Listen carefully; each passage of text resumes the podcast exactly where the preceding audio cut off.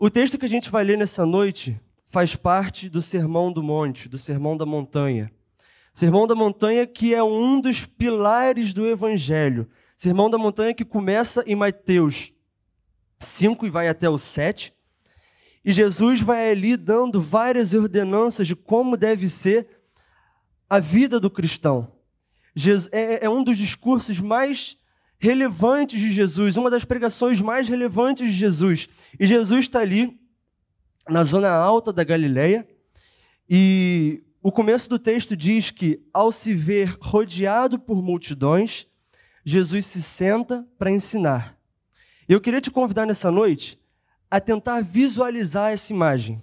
Jesus andando com multidões, ele se depara com uma grande quantidade de gente e assim como a tradição judaica fazia, o mestre se sentava para ensinar aqueles que estavam ouvindo. E no final do capítulo 7 diz que Jesus ensinava com quem tem autoridade. Autoridade.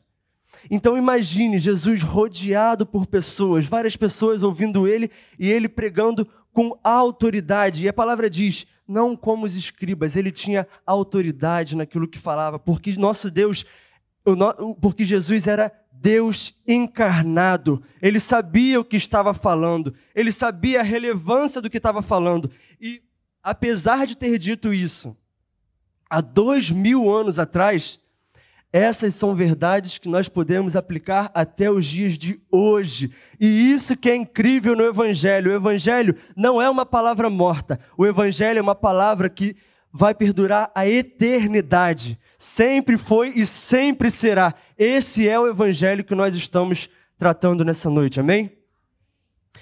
Agora que você tem essa imagem de Jesus ensinando, eu quero abordar o capítulo 7, versículo 7, que diz assim: se, se você, se no telão aí conseguir. Ah, tá na NA, perfeito. Que diz assim: Peçam e lhes será dado. Busquem e acharão. Batam e a porta será aberta para vocês. Pois tudo que pede recebe, o que busca encontra, e quem bate a porta será aberta. Ou quem de vocês, se o filho pedir o pão, lhe dará uma pedra? Ou se pedir um peixe, lhe dará uma cobra? Ora, se vocês que são maus sabem dar coisas boas aos seus filhos, quanto mais o Pai de vocês, que estás nos céus, dará coisas boas ao que lhes pedirem. Olha que passagem maravilhosa. Jesus fala sobre a abertura que temos para pedir para Ele, porque apesar do nosso Deus ser um Deus soberano, ser um Deus infinito, Ele atende a oração daqueles que o pedem. E o que me chama a atenção nesse texto é a forma como Jesus enfatiza aquilo que ele está falando. Se você, se você puder botar no telão aí o versículo 7, no versículo 7 vai falar assim: ele conjuga três verbos: peçam, busquem e batam. Peçam, busquem e batam. Mas ele não para por aí. Ele continua explicando por que, que nós devemos fazer isso. E nessa hora, enquanto eu estava lendo isso, eu lembrei de quando eu era criança, né? Eu era uma criança meio agitada, hoje em dia não pode falar mais perturbada, aí a gente usa agitada. Mas eu era uma criança meio agitada que eu adorava perguntar o porquê das coisas. E me fascina como o Evangelho nos explica o porquê das coisas. O Evangelho não se importa se às vezes fazemos perguntas básicas. Ele não se importa com isso. Nosso Deus é um Deus didático ele diz detalhe por detalhe sobre aquilo que nós precisamos saber. E ele explica aqui: pois todo o que bate a porta, perdão, pois todo o que pede recebe, o que busca encontra, e a quem bate a porta será aberta. E ele continua dando um exemplo. Ou quem de vocês, se o filho pedir o pão, lhe dará uma pedra? Ou se pedir um peixe, lhe dará uma cobra? Jesus continua explicando sobre a questão do pedir, sobre a questão do bater. E quando eu estava lendo esse texto, esse texto é um texto que tem falado comigo já há alguns meses. Esse texto, é, a, a, reflexão que eu vou trazer de hoje tem um pouco da base da, da pregação do pastor Douglas Gonçalves, que falou muito comigo. e eu mudei algumas coisas, eu, eu mudei a, a, o decorrer, mas é uma palavra que tem falado muito comigo, muito comigo. E quando a palavra de Deus é uma palavra que se transforma, certo? Então, quando eu fui ler essa passagem e eu vi a forma que Deus fala com a gente, eu vi o, te, eu vi o título dessa passagem, o título da passagem fala assim: Jesus encoraja a oração.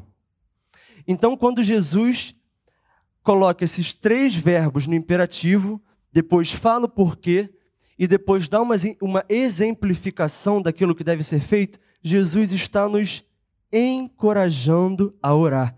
E se eu pudesse dar um tema à minha pregação de hoje, eu falaria sobre isso.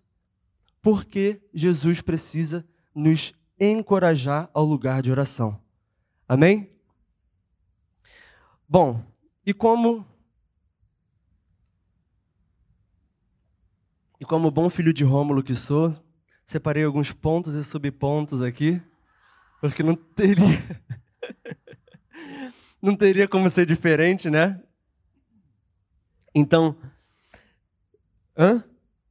É, como minha mãe tá falando, é o mestre. Gente, durante, abri um parênteses aqui, durante a semana eu fui lá, né, preparei a pregação, preparei, na verdade, o esqueleto, né? Aí eu, nossa, essa pregação aqui tá, tá boa, vou mostrar pro meu pai. Vou mostrar pro meu pai também que se eu não mostrasse para ele ia ficar sentido, entendeu, gente? Também tem um pouco disso. Brincadeira, brincadeira. Eu, eu, eu fui mesmo porque eu sabia que ele me ensinaria. E aí eu fui lá, pai, olha aqui, o que, que você acha? Ele, bom, bom, só muda isso, isso, isso aqui, isso aqui. Isso aqui pode ser um pouquinho diferente. e aí eu fui dando uma ajustadinha. Ele, se você quiser, pode falar comigo, tem tudo na cabeça. Eu falei, obrigado, obrigado. Bom, mas brincadeiras à parte, por que, que Jesus precisa nos encorajar a oração? Eu fiquei pensando, fiquei refletindo, Deus, por que, que o Senhor nos encoraja, Senhor? Eu acho que o primeiro dos três pontos que eu vou abordar é básico. Jesus nos encoraja porque muitas vezes nós estamos desencorajados. Você já se sentiu desencorajado em estar no lugar de oração? Eu já. Existem muitos motivos pelo qual nós ficamos desencorajados a estar no lugar de oração. O lugar de oração é um lugar de intimidade com Deus. O lugar de oração é um lugar onde nós nos abrimos para falar com o Senhor e onde o Senhor também fala conosco. Mas nem sempre é fácil estar nesse lugar de oração. Por isso que Jesus nos encoraja. O primeiro motivo pelo qual muitas vezes estamos desencorajados está em Gênesis 3, versículo 8. A gente pode abrir lá bem rapidinho. Gênesis 3, versículo 8.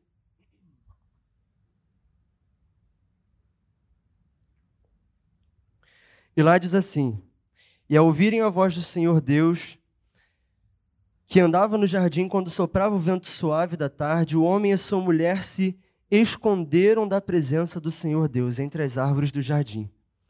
Adão e Eva acabaram haviam acabado de pecar. O primeiro motivo pelo qual muitas vezes nós estamos desencorajados de estar no lugar de oração é em função do pecado. Um dos frutos e resultados do pecado é fazer com que achemos que, que nós não podemos estar diante da presença de Deus. O pecado muitas vezes nos envergonha, o pecado muitas vezes nos afasta de Deus. E por que nos afasta de Deus? Porque ele nos faz esquecer que Deus mandou o seu filho para que nós tivéssemos acesso a ele, e o véu foi rasgado. E apesar de termos pecado, nós podemos ir diante de Jesus e falar: Senhor, tem misericórdia de mim, Jesus. Eu pequei, eu preciso de ti. Então, o pecado nos afasta de Deus, mas Deus mandou Jesus para que fôssemos justificados. Você acredita nisso? Deus mandou Jesus para que fôssemos justificados. Então, não é porque pecamos que temos que parar de falar com Deus. O, o, o, que devemos fazer nesse sentido é nos arrependermos e nos prostrarmos diante da presença dEle. O pecado ofusca os nossos olhos. O objetivo do diabo é justamente nos separar de Deus. O objetivo do diabo é justamente achar que nós não podemos estar diante da presença dele. E isso faz que a nossa vida continue de maneira torta. Porque uma vez que o pecado está nos afastando do lugar de oração, qual vai ser nossa referência? Então, o primeiro ponto é esse: não deixe que o pecado te afaste do lugar de oração, porque o nosso Deus enviou aquele que nos justificou. E quem nos justificou derramou sangue por nós, e o nome dele é Jesus Cristo. Ele nos justificou. Através dele podemos ter acesso ao Pai. Aleluia. O segundo motivo pelo qual muitas vezes estamos desencorajados é em função da espera. Muitas vezes a espera nos cansa e, em função do cansaço que estamos vivendo, achamos que não tem mais ninguém nos ouvindo. E isso não é verdade. Eu conheço o testemunho de diversas pessoas que, que, que tiveram um processo de espera, que, que tiveram que perseverar na presença do Senhor e tentando não desanimar. E todos eles descrevem o quão difícil foi continuar na presença de Deus em um momento de espera. Quando eu penso em espera, eu lembro de Ana. Se você vê em 1 Samuel 1,10, você pode abrir lá. 1 Samuel 1:10. Nessa passagem fala: E Ana, com amargura, e Ana com amargura de alma, orou ao Senhor e chorou muito. O contexto aqui diz, meu irmão, meus irmãos, que Ana era esposa de Eucana, e Eucana tinha Ana como esposa e também tinha Penina como esposa. Penina poderia dar filhos a Eucana e Ana, e Ana não. E isso entristecia Ana ao longo dos anos, porque Ana não podia dar ao seu marido filhos e ela sonhava ter filhos. Então Ana precisou viver uma espera, precisou viver um processo. E no, e no versículo 10, é, demonstra, expõe, relata quão amargurado e entristecido estava o coração de Ana. Apesar, e, e, a gente pode aprender com Ana, porque apesar dessa espera, porque apesar desse sofrimento que o texto descreve, que ao longo de anos Penina ficava caçoando de Ana de maneira intensa, apesar dessa espera, Ana perseverou no lugar de oração. Ana acreditou que estava sendo escutada. Então eu quero te motivar nessa noite.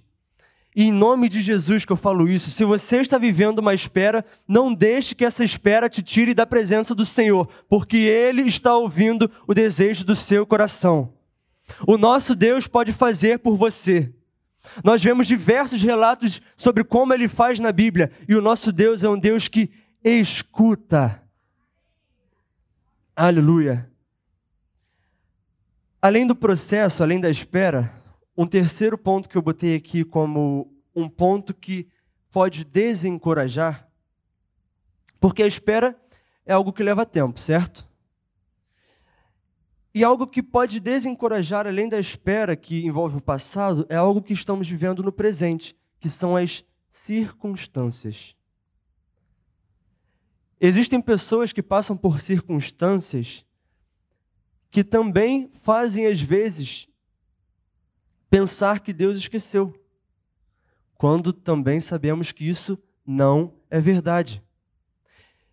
Existem processos que acontecem, existem circunstâncias que acontecem que nos deixam com o coração tão entristecido, com o coração tão amargurado, com o coração tão vacilante, que esquecemos que o Senhor está perto de nós.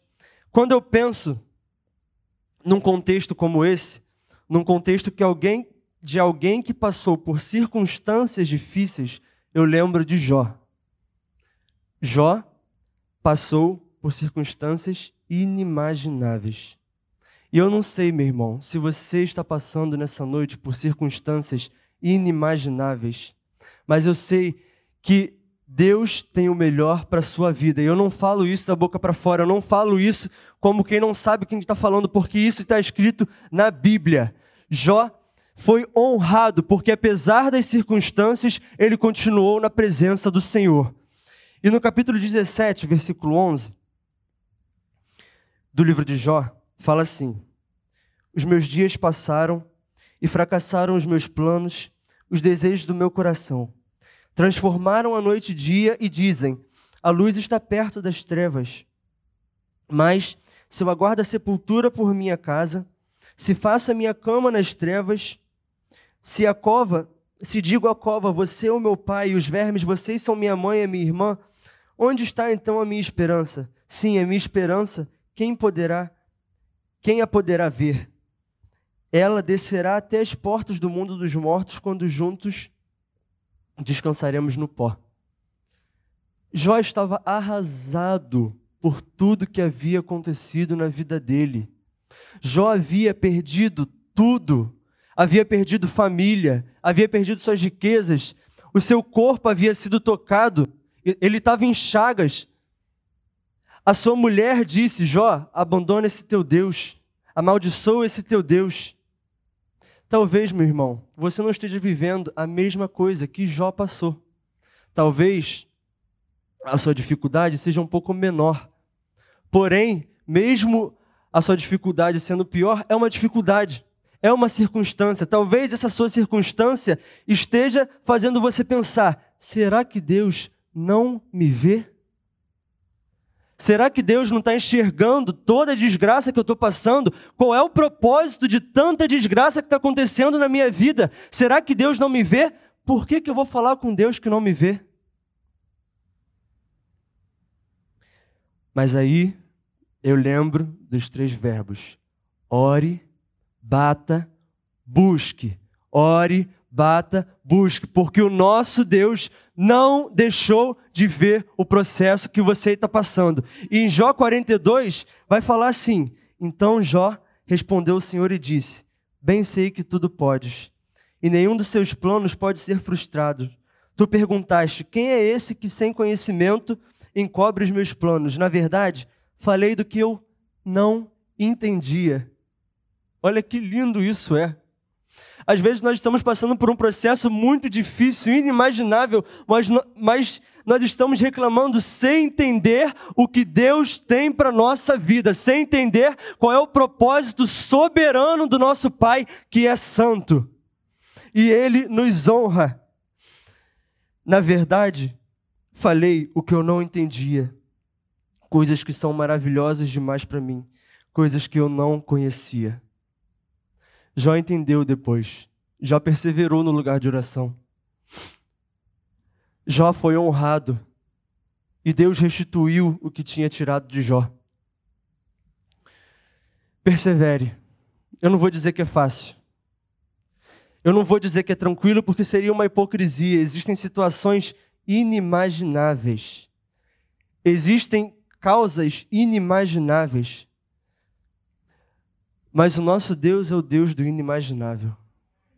O nosso Deus é o Deus que sustenta, pega pela mão e fala: Filho, você não entende as coisas que eu estou fazendo, mas eu sou o Deus que faz. Eu sou o Deus do inimaginável. Aleluia. Bom, então o primeiro ponto pelo qual devemos. Primeiro ponto pelo qual Deus nos encoraja a oração é porque nós estamos desencorajados. O segundo ponto pelo qual Deus nos encoraja a oração, eu consegui enxergar no versículo. Uh, vamos voltar lá para o texto, para o capítulo 7, no versículo de número 11.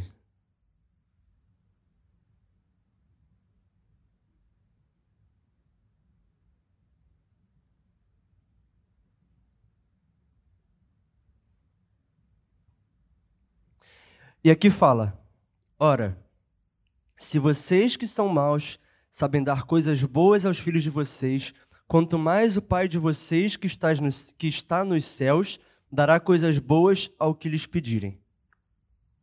Jesus, nessa parte, está em primeiro lugar evidenciando, enfatizando a bondade do nosso Pai, certo? Em primeiro lugar, ele está falando: olha, até vocês, homens carnais, que mesmo amando o filho de vocês, dão coisas boas, porém, porém vocês são maus, mesmo sendo maus, vocês dão coisas boas aos filhos de vocês, quem, quem dirá? O Pai que está nos céus dará aquilo aos que lhe pedirem. Quando eu refleti nessa parte, além da bondade de Deus, além da soberania de Deus que Jesus está expondo, eu fiquei pensando sobre a relação de um pai para um filho.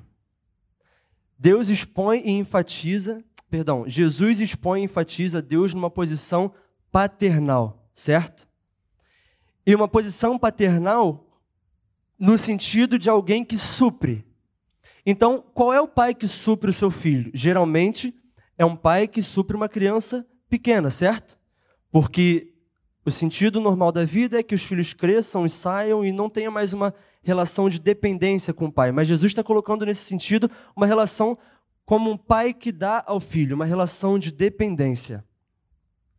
E o segundo motivo pelo qual eu acho que Jesus nos faz, Jesus nos encoraja a oração é justamente porque muitas vezes nós nos vemos independentes. Nós nos vemos autossuficientes. E a autossuficiência, meu irmão, não existe evangelho e autossuficiência na mesma frase. O evangelho se trata de uma vida dependente, uma vida de quem precisa receber do Pai. E a autossuficiência embaça os nossos olhos. Ela faz justamente com que não busquemos o nosso Deus como Deus que supre. E é muito interessante ver Deus nessa posição de pai, porque eu estava pensando, você já parou para refletir que Ele, sendo Deus, Criador do céu e da terra, Criador de todas as coisas, ele poderia ser um Deus ocupado? Meu irmão, quantas vezes nós, em nossa insignificância, nos envolvemos tanto com as nossas coisas ao ponto de dizer: não tenho tempo para isso, não tenho tempo para aquilo, não tenho tempo para Deus, não tenho tempo não sei o quê, eu preciso resolver isso, eu preciso resolver, tenho prova disso, tenho prova daquilo. Nós somos insignificantes, nós não temos tempo para nada, e o nosso Deus, sendo soberano, ele tem tempo para nós na nossa pequenez, no nosso tamanho. Olha quão tremendo isso é. Isso me estimula a querer viver uma vida de dependência, porque eu não estou sendo dependente na carne, eu não estou sendo dependente naquele que veio do pecado, eu estou sendo dependente no Deus que é celestial e entende todas as coisas, e sempre foi e sempre será. Ele é o Deus da eternidade, nele eu posso confiar. Nele eu posso confiar. O Evangelho nos chama para uma vida de dependência, dependência em Deus, dependência na palavra dele. O, o, a nossa vida, a nossa vida precisa ser uma vida de dependência. Hoje tem hoje muito tem se falado sobre empoderamento, né? Esse assunto pode ser um assunto um pouco delicado porque Existem tipos de empoderamento que são válidos. A questão da, da etnia, a questão, enfim, empoderamento negro, das mulheres, igual, igualdade, ok. Mas chega a certo ponto que o empoderamento é tão massificado na nossa cabeça, chega a certo ponto que o empoderamento é tão pregado pelo mundo que tudo que a gente consegue ver é o nosso umbigo. Tudo que a gente consegue ver é um palmo para frente. Eu, eu, eu preciso fazer isso, eu não vou consultar a Deus, não. Eu preciso fazer aquilo. Ah, eu acho que. Deus sabe, né? Deus sabe da vontade do meu coração. Deixa eu continuar aqui a minha vida, porque Deus sabe da vontade do meu coração. Deus sabe o que eu tenho que fazer, certo? E isso não tem nada a ver com dependência. Isso não tem nada a ver com estarmos prostrados na presença de Deus, pedindo para Ele socorro, pedindo para Ele direção.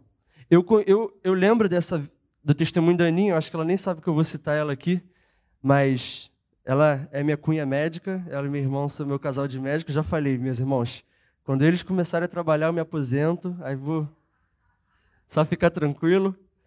Mas, para quem não conhece o processo da Aninha, ela ficou três anos, né, Cunha? Três anos estudando, estudando, estudando, porque o sonho dela era passar em medicina. Ela estudou, estudou, estudou, estudou, estudou, estudou, estudou. E ela não passava, era sempre um raspando, era sempre raspando. Sempre, pastora Meire raspando, e a gente ficava naquela ansiedade, naquela torcida, e ficava perto, ficava perto, ficava perto, mas ela estudava, estudava, estudava, estudava, e ela conta que chegou no terceiro ano dela, o que ela fez foi entregar nas mãos de Deus. O que ela fez foi descansar, ela não parou de estudar, ela fez a parte dela, mas ela falou: Jesus, olha aqui o meu fardo, Pai. Jesus, olha aqui o que eu estou vivendo, Deus. Se for para ser, é da tua vontade, Jesus. Eu não me importo, Senhor. Mas eu não vou deixar, Deus, de viver a tua palavra, de buscar a tua palavra, para viver um sonho meu material, Jesus. Eu quero a tua presença em primeiro lugar, Senhor. E a partir da tua presença, Senhor, as outras coisas serão acrescentadas na minha vida, Jesus. E a palavra de Deus diz isso em Mateus 11, 28. Vinde a mim todos aqueles que estão cansados e sobrecarregados, e eu vos aliviarei. Se você está cansado e sobrecarregado, por que, que você tem mirado em tantos lugares diferentes? Se você está cansado e sobrecarregado, por que você tem tentado tanto agir com a força do seu próprio braço? Se aqui está escrito: Vinde a mim todos os que estão cansados e sobrecarregados, e eu vos aliviarei. O nosso Deus é um Deus que alivia o nosso fardo. Se está escrito em Provérbios 3, de 5 a 6, confie no Senhor de todo o seu coração e não se apoie no seu próprio entendimento. Reconheça o Senhor em todos os seus caminhos e ele endireitará as suas veredas. Dependa de Deus, meu irmão. O nosso Deus, ele te encoraja a orar, ele te encoraja a buscar, bater, para que você seja dependente dele. O nosso Deus não se diz pai à toa. Ele não é um pai da carne que pode abandonar o seu filho. Ele não é um pai da carne que veio do pecado. Ele é um pai celestial. E nele nós podemos confiar. Aleluia. Você está entendendo isso em nome de Jesus? Santo é o seu nome, Jesus. É por isso que eu fico tão feliz de estar pregando essa palavra, meu irmão. Não há coisa melhor nesse mundo do que falar de Deus. As coisas fluem. A part... Mesmo com a nossa limitação, as coisas fluem. O nosso Senhor fala, o nosso Senhor faz. Ele é um Deus vivo. A palavra é uma palavra viva. A palavra não é uma palavra morta. Santo é o teu nome, Jesus. Santo é o teu nome, Senhor. Aleluia.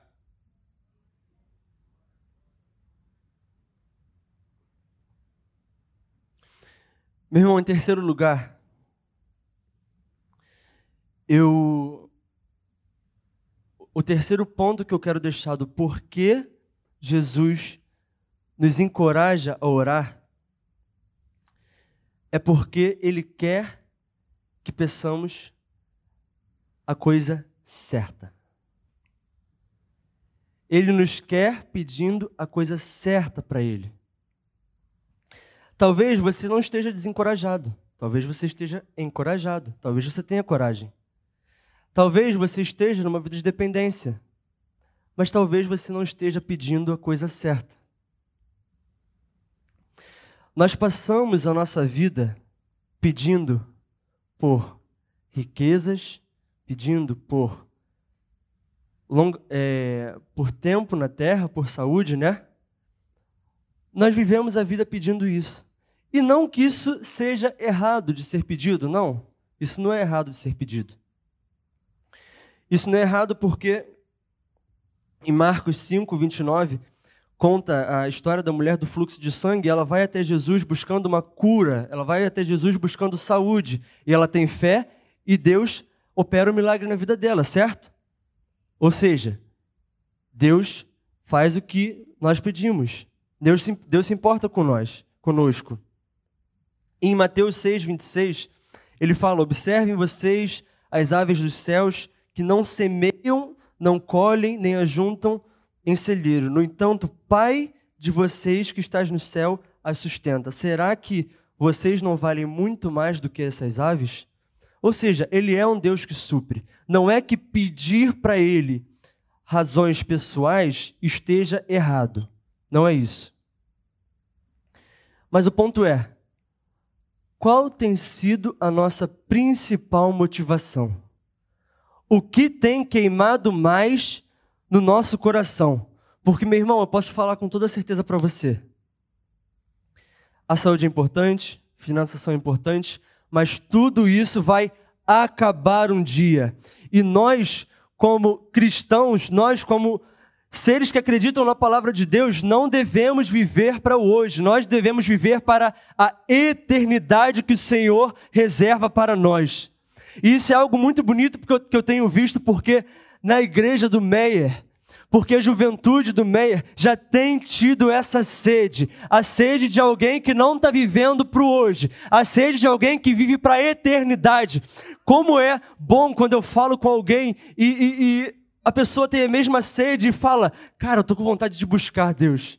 Eu estou com vontade de estar na presença de Deus. Eu tenho tido conversas maravilhosas com a Paulinha, com a, com a Lu, com a Malu, com tantos outros jovens, com adultos também. E isso tem queimado nos corações. Isso tem queimado nos corações. E a palavra de Deus, é, a palavra de Deus vai, vai dizer assim. Deixa eu me achar aqui no meu sermão, meu irmão, me perdoa. A palavra de Deus vai nos explicar por que, que nós precisamos entender que somos cidadãos do reino, do reino dos céus. Eu queria te convidar abrir sua Bíblia em Filipenses 3, 17.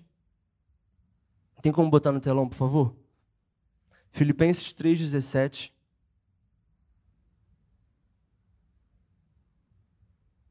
E ele começa dizendo assim: Irmãos, sejam meus imitadores e observem o que, observem o que vivem segundo o exemplo que temos dado a vocês. Pode passar. Pois muito andam, muitos andam entre nós dos quais repetidas vezes eu lhes dizia, agora digo, até chorando, que são inimigos da cruz de Cristo. Pode passar. O destino deles é a perdição. O Deus deles é o ventre. E a glória deles está naquilo que deveriam se envergonhar, visto que só pensam nas coisas terrenas. Pode passar. Olha, preste atenção nessa parte, meu irmão. Pois a nossa pátria está nos céus, de onde também aguardamos o Salvador, o Senhor Jesus Cristo, o qual transformará o nosso corpo de humilhação para ser igual ao corpo da, da sua glória, segundo a eficácia do poder que ele tem de até subordinar a si todas as coisas. Ou seja, a nossa pátria não é uma pátria terrena. E é isso que eu quero que queime no seu coração essa noite. De todas as coisas que você, pede, que você pode pedir, peça para que Deus te coloque na presença dele, peça para que queime no seu coração. Jesus, eu quero viver uma vida para a eternidade, Senhor. Eu quero viver uma vida, Deus, entendendo, Senhor, que esse não é o meu lugar. O meu lugar, Senhor, é na eternidade contigo. E tudo que eu fizer será para a tua honra, a tua glória. Todos os meus dias serão dedicados a ti. É isso que nós devemos pedir, é isso que deve queimar no seu coração. Que você peça uma vida diante dEle, que você peça uma vida para a eternidade. Aleluia, Senhor. Aleluia, Senhor. Foi isso que Salomão fez, meu irmão. Deus fala com ele: Pede-me o que quiseres e dar-te-ei no versículo 7. E no versículo 10 de, perdão, de Reis 3, Salomão, Salomão poderia ter pedido riqueza, Salomão poderia ter pedido saúde, Salomão poderia pedir todas as coisas que nós pedimos dia após dia. Mas Salomão pede: dá-me agora sabedoria e conhecimento para conduzir o povo com, com competência. Pois quem seria capaz de governar uma tão grande nação como esta? Deus respondeu-lhe: sendo que o teu maior desejo é seres capaz de servir esse povo e que não pretendeste nem riqueza, nem honra pessoal, nem pediste que amaldiçoasse teus amigos, nem tampouco que desse uma longa vida, mas sabedoria e conhecimento para guiar o povo. Concedo-te o que me pediste, e ainda te darei tantas riquezas, prosperidade e honra como nenhum outro rei antes ou depois de ti. Não haverá depois de ti outro semelhante na terra. De todas as coisas que, po que podemos pedir a Deus, que o desejo de servi-lo, que o desejo de conhecer a Sua palavra seja o que mais queime no nosso coração. É isso que tem queimado no meu coração. Foi essa oração que eu fiz antes de vir para cá, Senhor. Abre o coração daqueles que estarão me ouvindo, Senhor, que apesar da minha limitação, Jesus, eles consigam, eles consigam receber a tua palavra, Senhor, e que a tua palavra queime nos corações de cada um que estarão lá, Senhor, e que o maior desejo seja pedir para estar na tua presença. Que o maior desejo seja, assim como Davi pediu no Salmo 25, do 4 a 5, faça-me conhecer os seus caminhos, Senhor, ensina-me das suas verdades Guia-me na tua verdade e ensina-me, pois tu é o Deus em quem eu espero dia e noite. Eu não vim com essa camisa hoje sem querer. O tema do congresso que a juventude foi, fez foi até que ele venha. E nós não vamos viver de um jeito até que ele venha só no dia do congresso. Essa igreja vai viver um tempo, e o Evangelho vai viver um tempo, e que nós viveremos para Ele até que Ele venha todos os dias. Todos os dias a nossa postura será uma postura de até que Ele venha. Até que Ele venha, eu orarei pedindo: Senhor, eis-me aqui a minha vida, Senhor. Senhor, eis-me aqui, Jesus, a minha vontade, Senhor, a minha vontade é carnal, Deus, mas a tua vontade é perfeita, Senhor. E a partir disso, nós teremos jovens, nós teremos profissionais que viverão para o reino de Deus. Nós teremos jovens dependentes deles, professores que servirão o mundo secular por meio de Deus, proclamando a Deus, médicos que usarão a sua profissão para abençoar vidas, engenheiros que usarão a sua profissão para abençoar vidas, artistas que usarão a sua profissão para abençoar vidas. É isso que Deus quer que seja o nosso desejo. Que estejamos nos pés dele todos os dias, clamando: Senhor, Eis-me aqui, faz a tua vontade na minha vida, e eu quero viver a tua palavra. A tua palavra, até que o Senhor venha, até que o Senhor volte. E essa é a palavra que eu queria compartilhar com vocês nessa noite, meu irmão.